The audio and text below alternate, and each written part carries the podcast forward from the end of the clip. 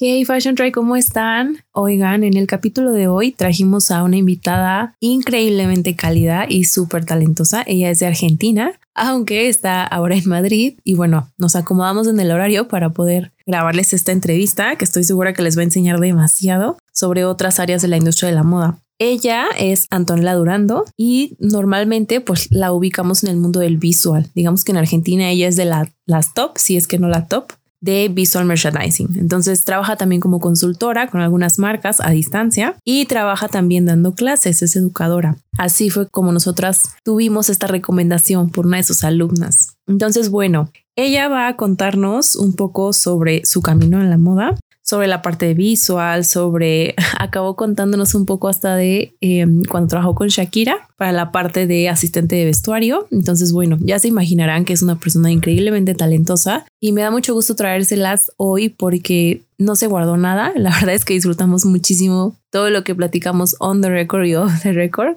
Anto es increíblemente transparente con todo lo que le preguntas y justo ya saben que es de los invitados que adoro traer porque no se quedan, no se guardan nada de la info y la experiencia que tienen para compartir. Entonces, saquen papel y lápiz si es que les interesa la parte de visual, porque vamos a ver bastantes cosas un poco densas, definiciones, cómo funciona, cómo pueden aplicar las marcas, pero también vamos a ver los retos de último minuto que tiene que enfrentar un stylist. Entonces, eso y más nos contó Antonella Durando para Caminos a la Moda. Caminos a la Moda. El podcast de marketing a la moda. Te conectamos con la industria de la moda.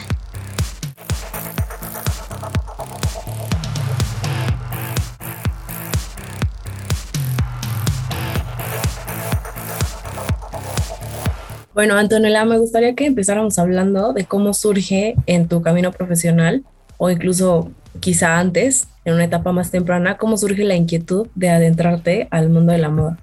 Bueno, eh, la verdad es que en el recorrido de mi adolescencia y ese momento en el que uno empieza a preguntarse qué quiere hacer el resto de su vida, jamás se me cruzó por la mente que iba a trabajar en el mundo de la moda. Nunca. De hecho, era muy ansiosa al respecto tenía aprendido que el mundo de la moda era, y Ale seguro vos lo escuchaste alguna vez, todas lo hemos escuchado alguna vez, de que el mundo de la moda es muy frívolo, de que mm, el mundo de la moda es para gente que no tiene otra cosa más importante que pensar que comprarse ropa, un montón de, de, speech así, y, yo los había incorporado, eran parte de mi concepto del mundo de la moda. Pero bueno, em, sabía que quería hacer algo con mis manos, que tenía que ser algo creativo, que tenía que ser algo dinámico. Soy una persona que se aburre muy fácil, entonces eh, me alienta que, que mis días no sean iguales. Así que sabía que algo creativo tenía que hacer. Y en esa búsqueda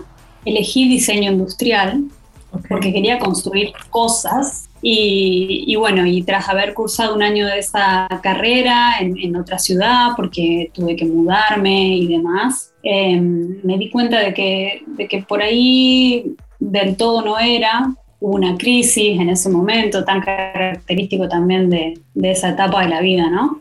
Me cambio de ciudad nuevamente y mi madre, la influencia femenina de, de, de mi árbol genealógico, siempre me decía, ¿por qué no el mundo de la moda? Eh, estudia moda, probalo. Bueno, entonces en el afán de, bueno, tomar una decisión dije, le voy a dar una oportunidad. Y como casi todas las que trabajamos en moda, arrancamos por lo clásico, ok, diseño de indumentaria, diseño de moda.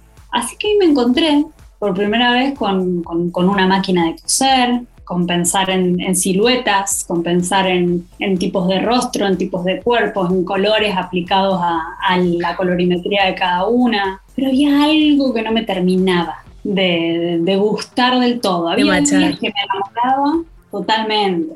Había días que me enamoraba y había días que, decía, no, no, no, ¿qué hago acá? No fue un camino liso, ¿eh? No fue como, bueno, quiero esto y fui por eso y todo salió para nada, para nada. Y mm, un día llega al instituto la posibilidad de hacer un curso intensivo, bien cortito, tipo workshop. En aquel momento no, no era muy conocido este nombre, que ahora ya hay workshop por todos lados, sobre diseño de escaparates. En Argentina le decimos diseño de vidrieras.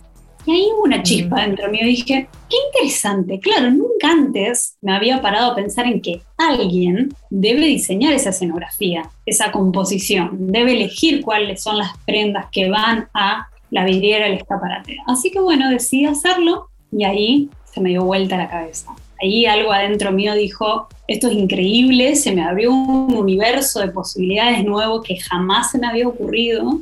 Y en paralelo yo estaba trabajando en Falabella.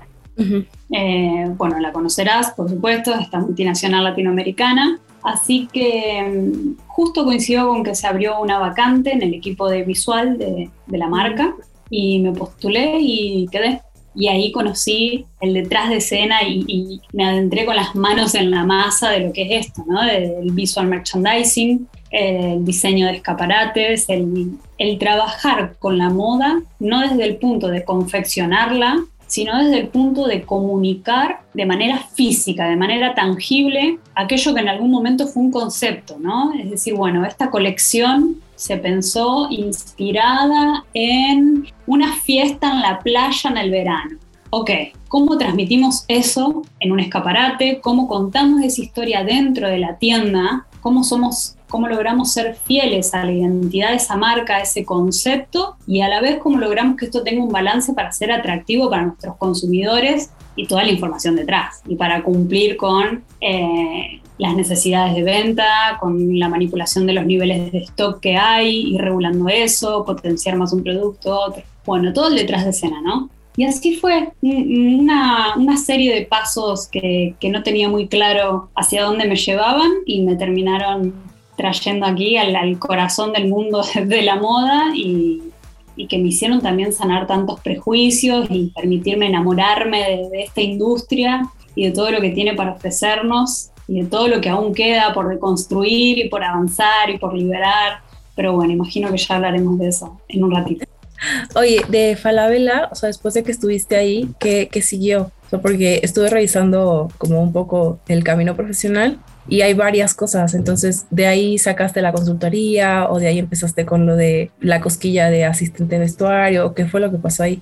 Bueno, ahí pasó que pasaron varios años y, ocurrió esto, ¿no? Que sentí que, que necesitaba ir por más. Eh, un poco esta sensación que te comentaba al principio de que, bueno, de que me aburro fácil. No sé si tan fácil, estuve cinco años en la empresa, pero bueno, y sentí que necesitaba dejar de, ejecutar, de llevar a la realidad lo, los que otros diseñaban para empezar a diseñar yo. Así que empecé por ofrecer mis servicios, así como, como viendo a ver si puedo ayudar a alguien, si a alguien le interesa, con una mentalidad en aquel momento eh, sé, ingenua, lo pienso como, bueno, que desde ese lugar me doy esta ternura, recordarme, yo visualizaba mi cliente como una tienda pequeñita y de pronto mi primer cliente, los que me dijeron, queremos que nos ayudes a crear nuestro departamento visual, fue una marca argentina del interior del país, que era donde yo vivía, que tenían cinco tiendas en la ciudad en la que yo estaba y 11 franquicias en el interior. Así que ese fue mi primer cliente. De ahí para arriba. Así que bueno, ya de esa decisión de, bueno, arranco con uno probando mientras estoy en Falabella y no, en realidad fue como, bueno, esto es a por todas, a tomar la decisión de lanzarme. Por supuesto tuve muchísimo miedo porque ¿no?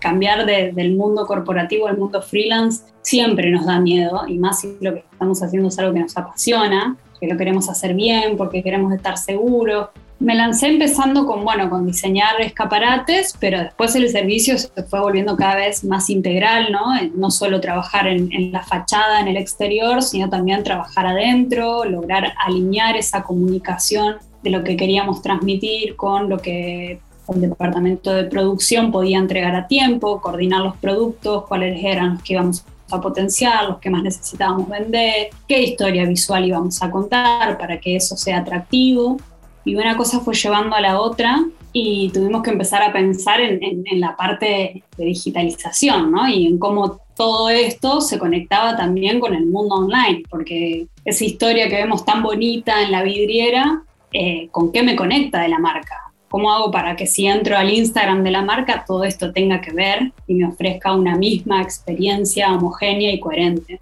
Y yo creo que como casi todas las que trabajamos en esta industria, tengo un estilo definido, porque bueno, porque nos vamos conociendo y porque tenemos herramientas para, eh, y, de conocernos y de vincularme entre, entre artistas y demás. Un día me convoca un fotógrafo eh, al cual admiro profundamente y, era un gran amigo en ese momento y me convoca para decirme que quería meterse en la industria de la moda, que le gustaría que armemos equipo y que yo sea la, styling de, que haga el styling de, de las producciones. Y todo arrancó como un trabajo así colaborativo para empezar a probar nuestros propios límites y capacidades y bueno, y la cosa se empezó a volver seria, así que ahí decidí estudiar producción fotográfica de moda y especializarme en eso porque ya lo venía haciendo, ya había empezado a tener clientes, ya había podido agrandar el, el, nivel de servicio que ofrecía, no solo trabajar en el punto offline, ¿no? en el punto físico, en la tienda física, sino además poder trabajar en alinear visualmente todo eso y también llevarlo al mundo online de la marca, de las marcas. Así que bueno, ahí otra vez decidí especializarme, que en realidad uno todo el tiempo lo necesita, ¿no? Y más en, esta industria que se mueve tan rápido. Y, bueno, y ahí abrí paso a la producción de fotografía de moda y dando un workshop que en realidad era del fotógrafo con el que hacíamos equipo en una institución educativa de la ciudad. Eh, vieron mi perfil, me preguntaron si yo tenía mis propios workshops también y yo ya estaba armando algo porque tenía muchas ganas, porque siempre me salía así como esa parte de, comunicar, de, de, explicar. ahora es cuando. Ahora es cuando. Otra vez ese miedo, ¿no? Ese, ese vértigo de, ay, de dar un paso en una dirección diferente, que nos late fuerte, que, que vos decís, te parece un desafío gigante, que te da temor hacerlo mal y que yo creo que eso siempre es un buen síntoma, eh, más allá que en el momento la sensación es horrible, pero bueno, un buen síntoma y, y ahí me lancé. Y bueno, ahí me, sirvió la deadline de, mira, necesitaríamos que tu curso arranque en esta fecha, así que lo terminé de armar y, y ahí me introduje en el, mundo de, de, la educación y a empezar a compartir lo que a lo largo de tantos años había aprendido a hacer. Oye, te quiero preguntar muchísimas cosas, pero me voy a regresar un poco a la parte de visual merchandising antes de pasar a producción. Entonces, yo creo que la flexibilidad mental que tuviste para decir, ok, o sea, yo tenía una mentalidad totalmente diferente sobre la industria, pero ok, le voy a dar el chance. Y el hecho de que esto de que te aburras fácil, al final hacía que tuvieras esa habilidad de saber cómo captar la atención rápido. Entonces, quiero saber un poco cómo te sirvió esta parte de diseño industrial a la hora de empezar a armar en físico esta parte de las vidrieras. Mucho. Qué linda pregunta, Ale. La verdad que nunca antes me lo hicieron. Y para mí... a ver, cuéntame. Internamente están tan conectadas. En diseño industrial, en, el tiempo que estudié esa carrera, aprendí, siempre fui muy manual, ¿no? De usar herramientas sin miedo a ensuciarme las manos y demás. Y en diseño industrial aprendí a hacer un uso correcto de esas herramientas, a conocer mejor los materiales, a pensar incluso eh, los objetos, cualquier objeto, ¿sí? Un, vaso, un teléfono, un auto, desde una perspectiva bien de diseño, desde una perspectiva más conceptual, de darle el valor que merece cada pieza de ese objeto. Entonces, toda esta información, eh, bocetear, ¿no? dibujo técnico, bocetear a mano alzada, eh, pensar en proporciones, en tamaños, en que todo encaje, me sirvió profundamente para poder reconocer con rapidez qué materiales se podían adaptar a cada proyecto, ¿sí? Es decir, ok, en este, en este escaparate vamos a instalar flores, pero estas flores necesito que duren solamente 15 días que puede ser un periodo largo para una flor natural. Entonces, bueno, ¿qué las podemos hacer? ¿Tienen presupuesto? No. Bueno, se podrían hacer de papel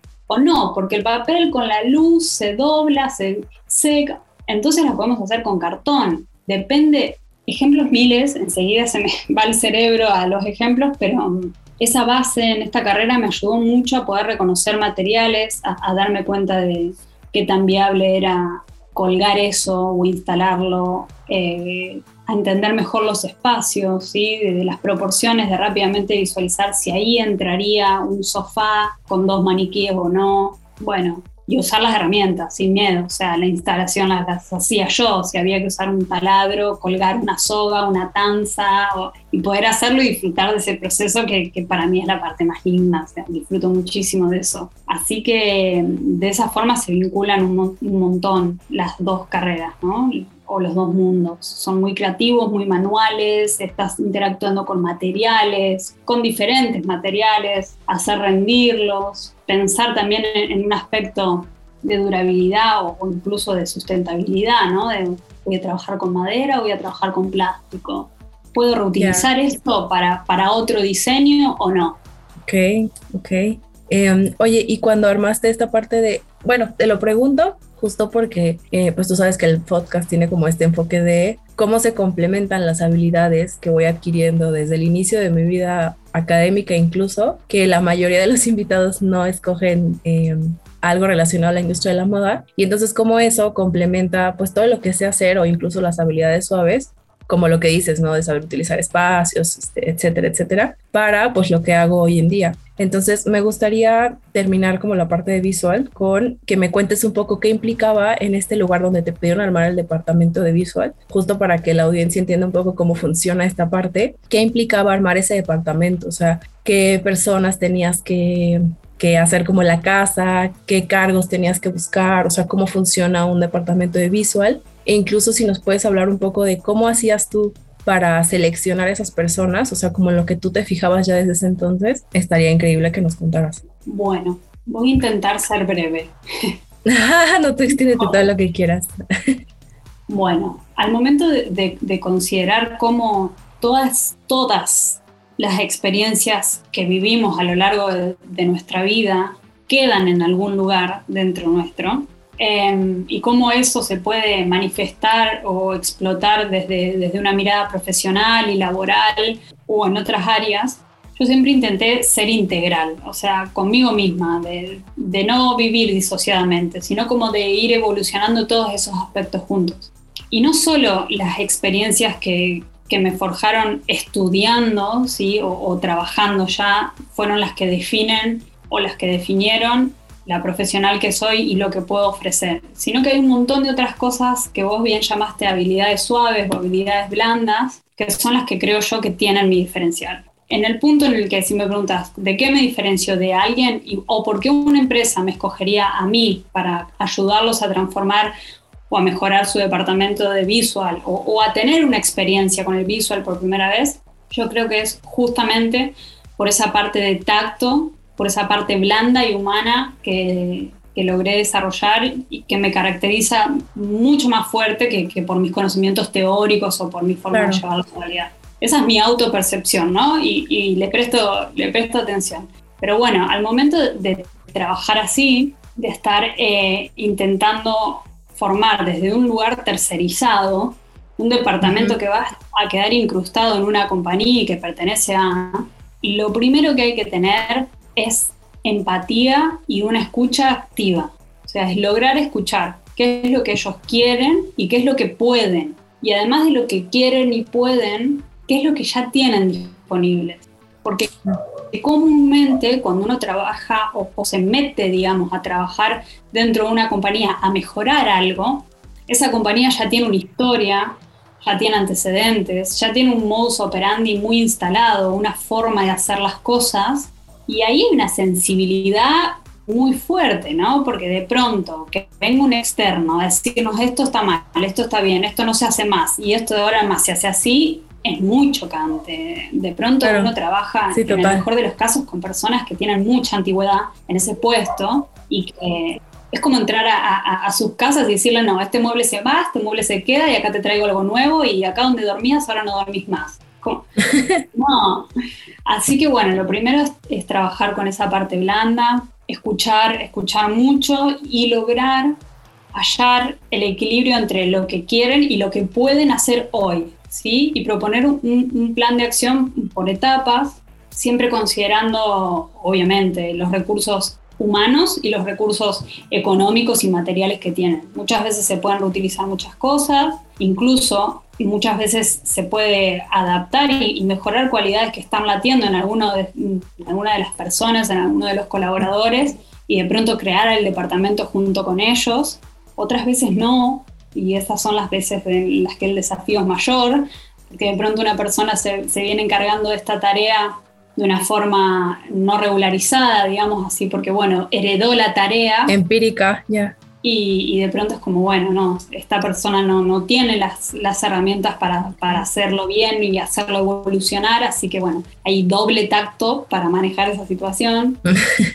eh, pero bueno, siempre entendiendo que cuando hay buena predisposición y, y genuinas ganas de, de, lograr un objetivo nuevo dentro de una empresa, eh, las cosas se, se terminan avanzando y, y, sosteniendo. Hay otros casos en los que, y, y, claro que todos los tenemos, porque no todos los casos son colores de rosa y todo sale perfecto y para nada, y ahí está la, la experiencia rica y donde uno aprende mucho. Eh, después hay casos en donde a veces la empresa sueña con empresa más pequeña, más chiquita, emprendedores, no importa el tamaño, sueñan con cierto objetivo y la realidad es que no es el momento, o que para llegar a ese objetivo necesitan muchos otros pasos gestados desde la paciencia, gestados desde entender que ese objetivo va a lograrse, pero a largo plazo, no a corto plazo. Y, y, hay mentalidades que no pueden sostener ese proceso, que no lo resisten o que no están dispuestos a hacer las cosas de esa manera. Entonces ahí el, el proyecto siempre se, se, reduce, o por lo menos yo intento reducirlo, porque a esta altura ya, ya puedo leer qué clientes tienen ese perfil, y se resuelven las cosas con otra perspectiva, con dar resultados que sean más espontáneos, más instantáneos, más para complacerlos en el presente y que no necesariamente tenga toda una construcción bien pensada desde, desde, el inicio y bien cuidada para que pueda progresar a lo largo del tiempo. Muchas veces las, las soluciones o las propuestas, porque no sé si son soluciones, eh, son ejecutadas desde esa perspectiva, de bueno, ¿qué es lo que tenemos hoy? Resolvamos hoy esto. Y el día de mañana se sentarán a pensar la compañía. Te sorprenderías, Ale, la cantidad de compañías grandes que al día de hoy no tienen definido su buyer persona. Eh, que, wow. Y que mi pregunta es, ah, bueno, ok, ¿y qué universos creativos puedo pensar para diseñar el escaparate o para una producción de fotos de tu marca? Ah, no, no sé, lo que quieras. Pero ¿cómo? ¿Puedo usar mariposas? ¿Puedo usar exteriores o tengo que usar eh, una bañera y azulejos negros y una luz oscura? Y... Ah, bueno, no, no sé. Lo que venda. Oye, y entonces, eh, o sea, ¿qué gente fue la que, la, bueno, entiendo que esta parte de formar el departamento como tal era dejarles definido el esquema organizacional. Entonces, en esa empresa en particular, ¿qué puestos les dejaste como esquematizados? En, en, ese caso, lo que, lo que quedó más organizado fue que antes no existía el canal de comunicación entre el departamento de producción con el de diseño, con el de comercialización y marketing, ¿sí? Que mm, muchas veces estos departamentos no tienen una comunicación, bueno, muchas veces no, pero no tienen una comunicación fluida entre sí. Cuando eso ocurre es un caos, porque nadie sabe qué va a llegar a tiempo, si estas piezas claro. que se diseñaron para estar juntas van a llegar juntas, o qué nivel de stock van a tener. Eh, así que bueno, ese canal de comunicación es lo primero a sanar y, y, a lograr eh, que paso a paso cada engranaje vaya teniendo un timing que se corresponda con el departamento que le sigue para poder darle tiempo a pensarse las campañas eh, de, de, marketing, las campañas publicitarias y que ese producto esté a tiempo cuando se lanza la campaña, etcétera, etcétera. Y después, eh, en los casos de, de, las empresas o de esta empresa en particular de la que te estoy hablando, que tenía muchas tiendas, eh, logramos dejar un visual referente en cada una de las tiendas, ¿sí? capacitado okay. para poder gestionar una idea central.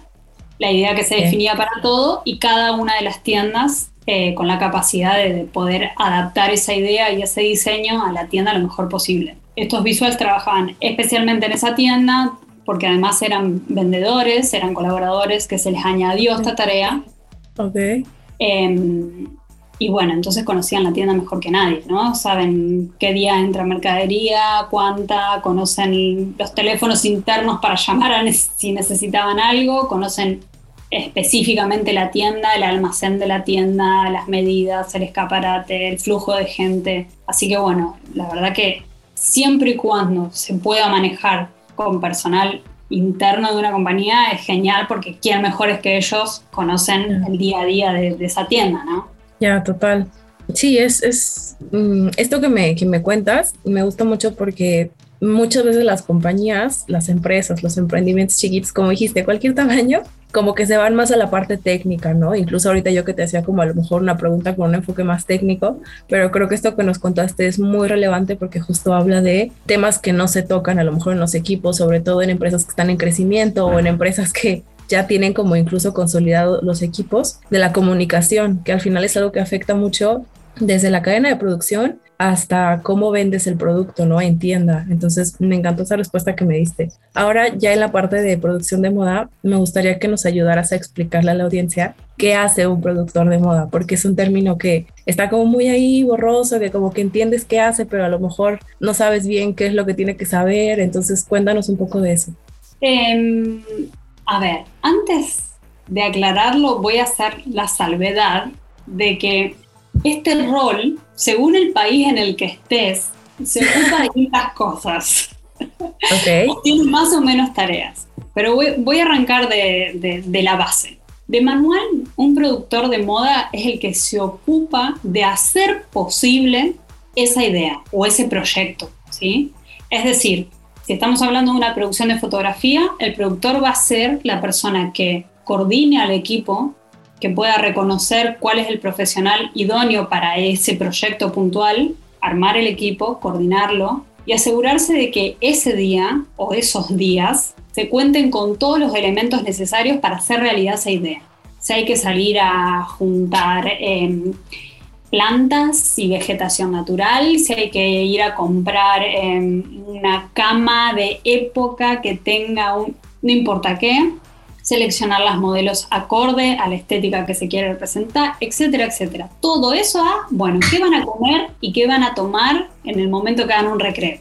El productor es el que se ocupa de que esa idea pueda hacerse realidad y esta es la persona que garantiza el resultado ante un cliente, el que, el que pone la cara para decir, bueno, se cumplió con el presupuesto, se cumplió con el tiempo, se cumplió con la cantidad de, en este caso, fotografías o tomas que íbamos a necesitar. Eso en líneas generales. En Argentina, que es de donde yo vengo, el productor o la productora de moda es también la directora creativa, es quien produce la idea. Y, esta aclaración la hago porque para mí, que así aprendí la profesión, fue siempre una obviedad que el productor era el director creativo, hasta que me encontré dando clases en Perú y que mis alumnas me decían, pero ¿cómo? ¿Cómo que también creativa? Si estás diciendo que ¿Cómo así? No directora creativa. Bueno, no pasa en todos lados, pero sí por supuesto que es muy interesante y, y, más que interesante, es muy necesario que un perfil de productora tenga también una fuerte dirección creativa y artística para poder salvar o, o entender cómo son las, las composiciones de las escenas y poder entender cuál es la imagen que se va a buscar, el concepto que se va a transmitir para justamente poder coordinar el equipo. Si uno no tiene ese tacto y, esa visión, es imposible garantizar que el resultado sea el correcto. Sí, total. Aquí en México la verdad es que depende del proyecto, o sea, como el presupuesto, digamos. O sea, si alguien tiene el presupuesto para contratar un director creativo, bueno, pues esa parte. Pero si no, normalmente también, pues es algo que termina un poco haciendo el management, justo el, el productor de moda. Bueno, también pasa, perdón, dime, dime. También pasa que, obvio, eh, el presupuesto siempre termina definiendo cuántos roles se pueden sumar a, a los que quedan afuera, totalmente. Y, y, también eso es una mirada muy latina, es muy latina, te confirmo ahora que estoy en otro continente, de que cuanto más multitask somos, mejor. O sea, si la maquilladora además es peluquera y además es modelo, perfecto. La elegimos a ella y que nos haga un solo presupuesto y se peina y se maquilla sola y posa sola. Genial. Si el fotógrafo además es productor y se da mania, como decimos en Argentina, y se da idea para armar una escena, y perfecto, lo contratamos. Muchas veces ocurre eso. Es, es muy de, bueno, de nuestras economías y de, necesitar hacer lo mejor posible con la menor cantidad de, recursos posible. Sí, total. Sí, eso, el único tema a la hora de la especialización de puestos y contratación, quizá en otros continentes, es cuando entra como el, el tema. Pero bueno, mm, oye, y ahora habla, eh, ya como tocando las habilidades, ya mencionaste algunas, ¿no? Pero para ser productor de moda, una persona, no que, que tenga que estudiar, pero qué habilidades debería estar dispuesto a desarrollar. En primer orden, ser muy sensible. Y cuando digo sensible me refiero a todo lo que entendemos por sensible. A, a, poder conectar con emociones, porque en definitiva lo que siempre vamos a plasmar en una imagen o en un video son emociones, ¿sí? en, en forma de imagen, pero es algo que necesitamos que nos provoque sentir. Eh, recordemos que comprar, y más comprar moda, nace desde un deseo de pertenecer, un deseo de sentirnos de tal forma. Entonces, si no generamos esas emociones, no despertamos el deseo. Así que principalmente es una persona sensible para poder conectar con esas emociones y tener la capacidad de transmitirlas. Y sensible no solo desde el lugar artístico, desde poder ver una lucecita e inspirarte y que eso te despierte una idea y que la apoyes en tu formación y que desarrolles tu creatividad, etcétera, etcétera, sino además sensible para poder coordinar un equipo y para poder tener la versatilidad de comunicarte con la modelo, comunicarte con el peluquero, comunicarte con la fotógrafa, comunicarte con el cliente, que es quien te trae el proyecto, y poder conciliar todas esas partes y poder conducir a todo un grupo de gente a que vaya por el mismo objetivo. Esa es la segunda cualidad y que, y que es una, no la dije como primera porque están ahí, no sé, compitiendo, pero, o muy juntas, pero bueno, quien, quien no tenga esa capacidad de, de liderar no va a lograr ser un buen productor. A mi juicio, eh, por duro que suene, no, porque en definitiva somos todos humanos y es un contexto muy creativo, muy sensible en el que se trabaja, más allá de toda la parte técnica y la parte de, bueno, que corre el tiempo, que corran las fotos, que corre el, calendario y hay que cumplir y hay que hacer, en definitiva es trabajo, pero quien no tenga esa capacidad en algún momento va a empezar a generar rispideces con, con distintas personas y, y en definitiva va a ir coartando su propio trabajo. La industria de la moda, por gigante que sea, en cada país del mundo es, es, un nicho muy pequeño en definitiva. Sí, sí, sí, sí, es un pañuelo. Sí. Sí, sí, sí, Entonces, bueno, tener esa sensibilidad para, para relacionarte y para, para liderar equipos y demás es una característica muy importante de una productora o productor. Me encanta. Antonella, y para la parte de, de, asistente de vestuario que has hecho, por ejemplo, esta experiencia que tuviste en, en el tour en Argentina, me gustaría que nos contaras un poquito, un poquito de esa experiencias o a lo que tú te quieras extender, pero para que sepan los que nos están escuchando de los retos, de la corredera al final del día, de las crisis en el momento. O sea, cuéntanos un poquito de esa experiencia y de a lo mejor conocimientos que tú aplicaste, todo lo que ya traías en esas crisis, en esa resolución de problemas. Ali, vos me estás hablando de cuando fui eh, asistente de vestuario de Shakira. Sí. Ok, bueno, eh, esa, esa experiencia fue una dinamita. ¿Cómo grafico esto?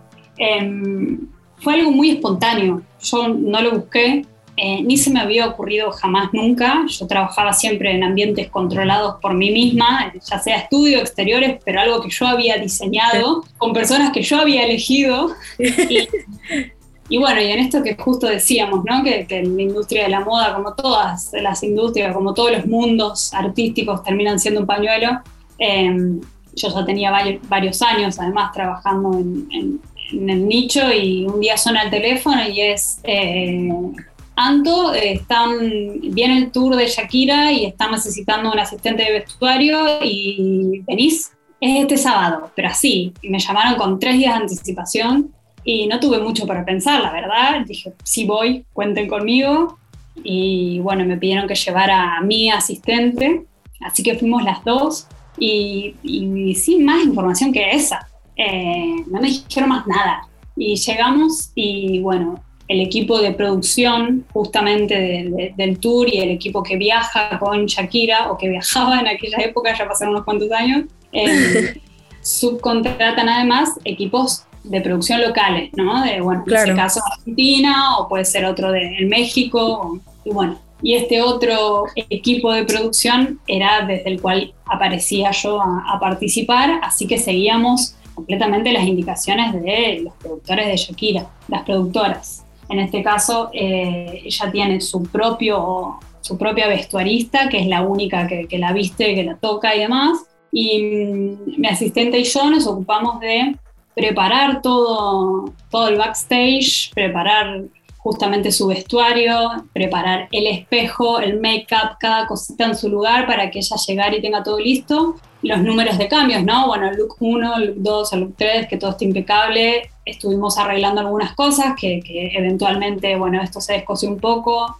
Y también para con los bailarines. Eh, dejar todo a punto de cada uno de los bailarines, cuál era el look, cuál era el accesorio que utilizar y demás. Y después quedarnos en el backstage de, literalmente del show. Bueno, que cuando ella saliera corriendo entre una canción y otra, tener todo listo para que haga su cambio de look y a seguir con esa adrenalina de, de estar ahí atrás. Del show, sí. Totalmente, un evento multitudinario y, y ver desde atrás del escenario a ella entre fuegos artificiales y, y toda la gente, la verdad fue una experiencia muy linda, agotadora. Yo nunca pensé que era necesario que el vestuarista vaya a las 8 de la mañana cuando el show era a las 10 de la noche. Para mí no tenía sentido alguno, pero bueno, ahí aprendí que sí. eh, y como todo, bueno, en esto que decíamos, ¿no? De ser tan multitask y que algunas carreras lo, requieren, no fue lo único que hicimos, no fue que solamente estuvimos con la ropa y demás, ¿no? Estuvimos moviendo estas, la verdad no sé el nombre,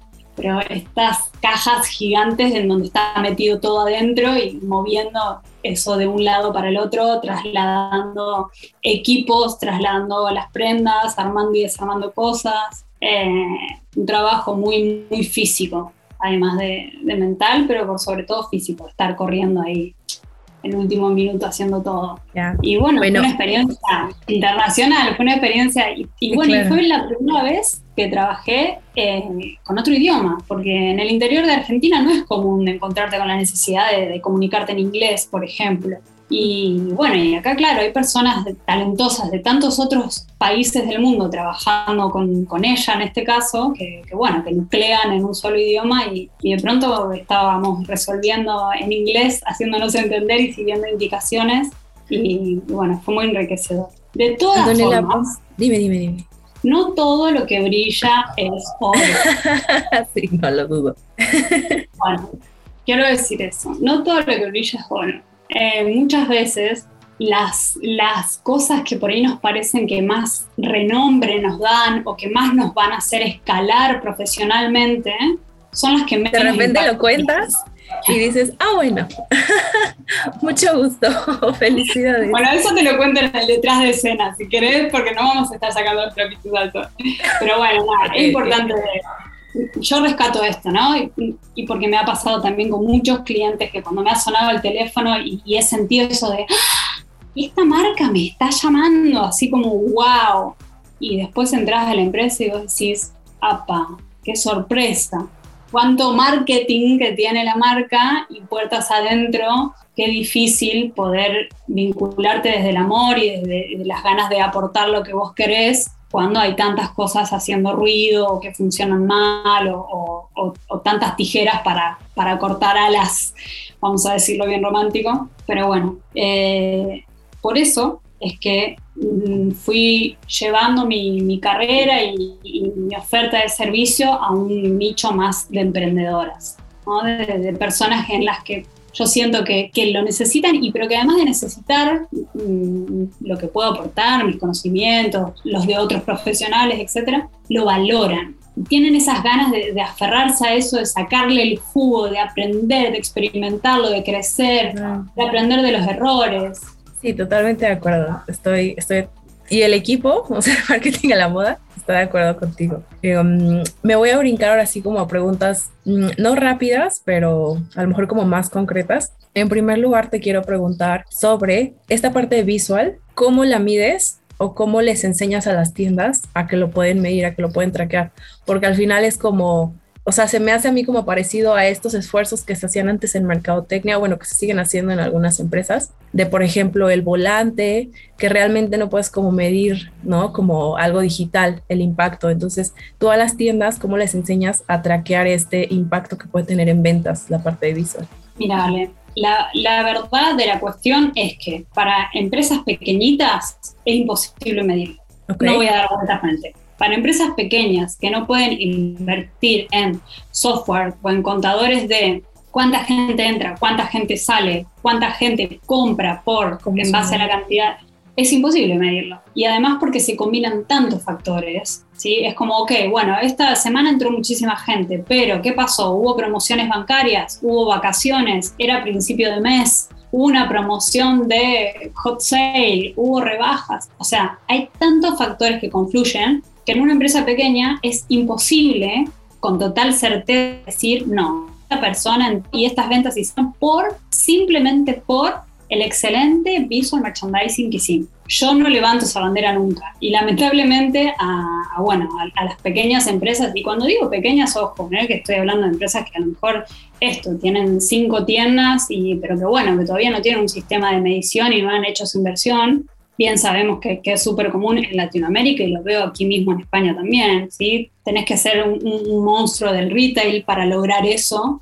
¿sí? Em, así que para estas empresas no, es, es imposible, es una cuestión más de, percepción y de, y bueno, y de verlo también a largo plazo, ¿no? De que esos clientes vuelven a elegirnos y tal vez que esta persona que entró la semana pasada, esta semana volvió a entrar. Entonces decir, bueno, si volvió a entrar es porque hay algo que le inspiró a que podía encontrar algo nuevo que no vio la semana pasada. ¿Y las tiendas grandes, cómo, cómo has visto que lo traquean? Las tiendas grandes tienen, tienen sistemas para justamente, y aparte de medir, tienen sistemas donde queda registrado dónde se ubica cada cosa. Lo, bajo a un vocabulario que todos podamos entender. ¿no? Sí, Entonces, gracias. En, esta zona, en, en, la zona de la entrada, vamos a ubicar estos códigos de productos en todas las tiendas. Entonces, en base a eso, vemos el ranking de ventas, cuánto se está moviendo ese producto. En base a la cantidad de gente que entró, en base a el stock disponible que tenemos aún guardado en almacén y que necesitamos vender.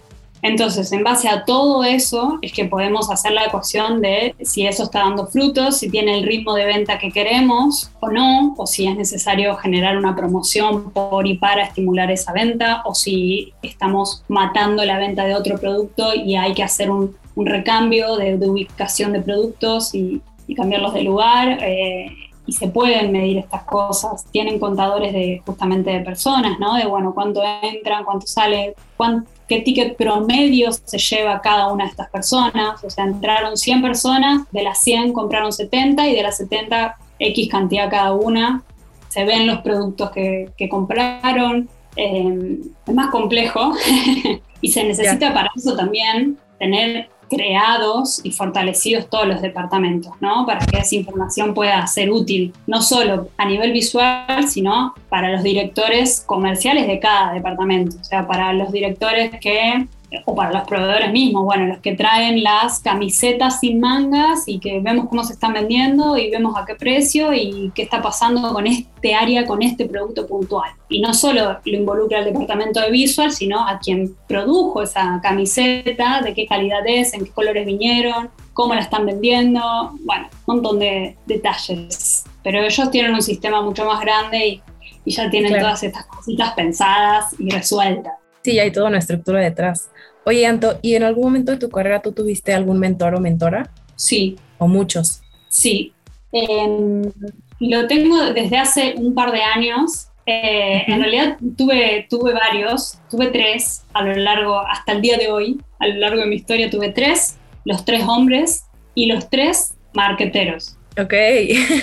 los tres marqueteros. El primero fue un gran amigo de toda mi vida, que nos conocimos cuando éramos muy jovencitos y él estudiaba marketing y siempre me decía, te tenés que presentar así, tenés que hablar así, tenés que saludar así, tenés que ofrecer, tenés que pensar que tu hora de trabajo freelance tiene que estar dividida en tu ganancia, tu hora de trabajo, lo que cobras, bueno, todas esas cosas que cuando uno las, las conoce y se encuentra con esa información por primera vez te explota la cabeza.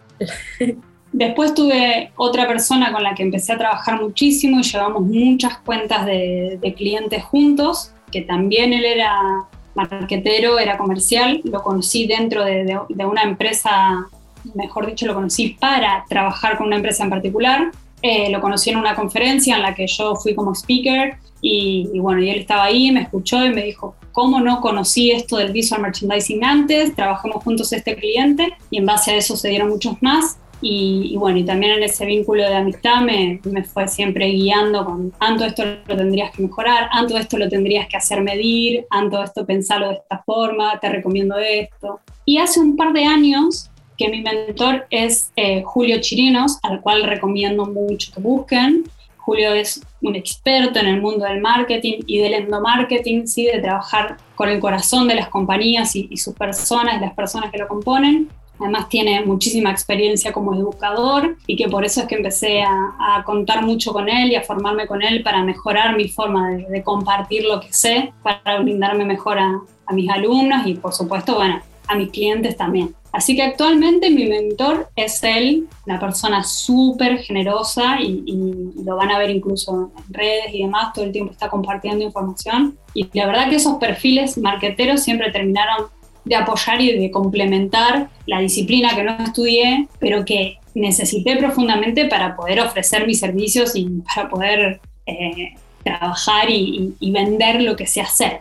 Últimas dos preguntas. La primera es, siempre les pedimos a los invitados que dejen una recomendación de un podcast, de un libro, de una película, algo que les haya marcado a ellos y que quieran compartir. Entonces, por ejemplo, la semana pasada estuvo, bueno, tuvimos la entrevista con Maggie de Bopero, la, una de las cofundadoras, y nos recomendó la práctica de meditar. Entonces, hay muchísimas cosas variables en las recomendaciones, así que, ¿qué recomendación quieres dejar sabiendo que no sabemos cuándo va a escuchar este podcast la audiencia?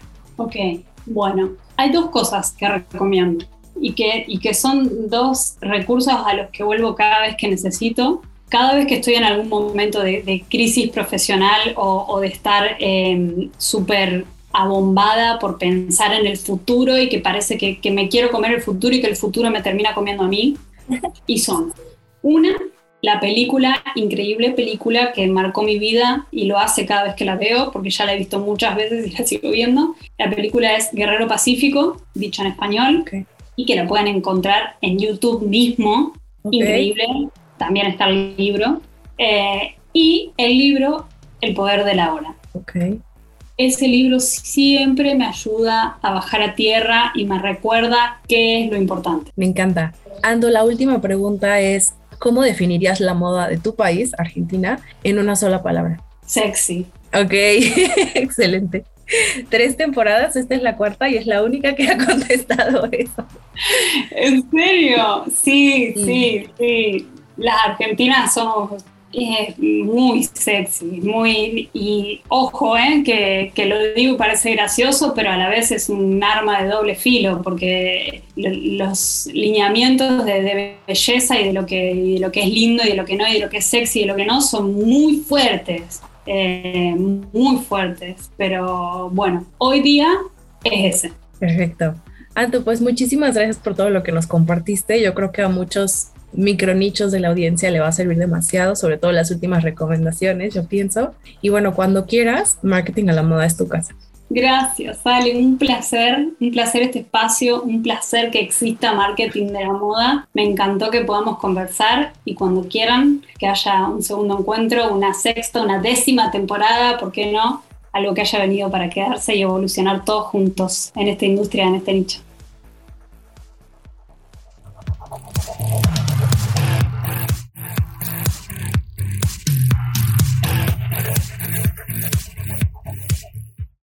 No se olviden de mandarnos sus sugerencias de invitados para la quinta temporada, así como lo han hecho con estas primeras, a arroba marketing a la moda MX si están en Instagram. Si quieren explorar lo que estamos empezando a hacer otra vez en TikTok, pueden ir a marketing a la moda en arroba marketing a la moda en TikTok. Y si no conocen nuestro blog, vayan a marketingalamoda.com. Nosotros nacimos ahí, eso fue lo primero que sacamos como tal marketing a la moda y ahí pueden encontrar noticias, pueden encontrar artículos, análisis estratégicos de cosas que pasan en la industria, pero desde el lado de la mercadotecnia, de marketing. Y si quieren saber eh, qué es lo que pasa en marketing a la moda, en el equipo, qué es lo que, algunos tips que a veces comparto con ustedes, pueden suscribirse ahí al newsletter o desde nuestro Instagram. Pero ahí en la página web les va a salir un botón para que se suscriban a nuestro newsletter. Y si son una marca y quieren saber qué es lo que podríamos hacer para llevarlas al siguiente nivel, mándenos un inbox en, bueno, un DM en Marketing a la Moda MX en Instagram o entren a servicios.marketingalamoda.com y ahí van a ver cursos que damos, van a ver em, las asesorías, un poco de cuáles son los servicios y cómo funciona trabajar con nosotras. Así que bueno, Fashion Tribe, igual si no han puntuado el podcast, es momento de hacerlo. Necesito que nos den estrellitas y que comenten reseñas para saber qué es lo que les está gustando y que podemos seguir repitiendo aquí en Caminos a la Moda. Un abrazote, Fashion Tribe. Caminos a la moda. El podcast de marketing a la moda.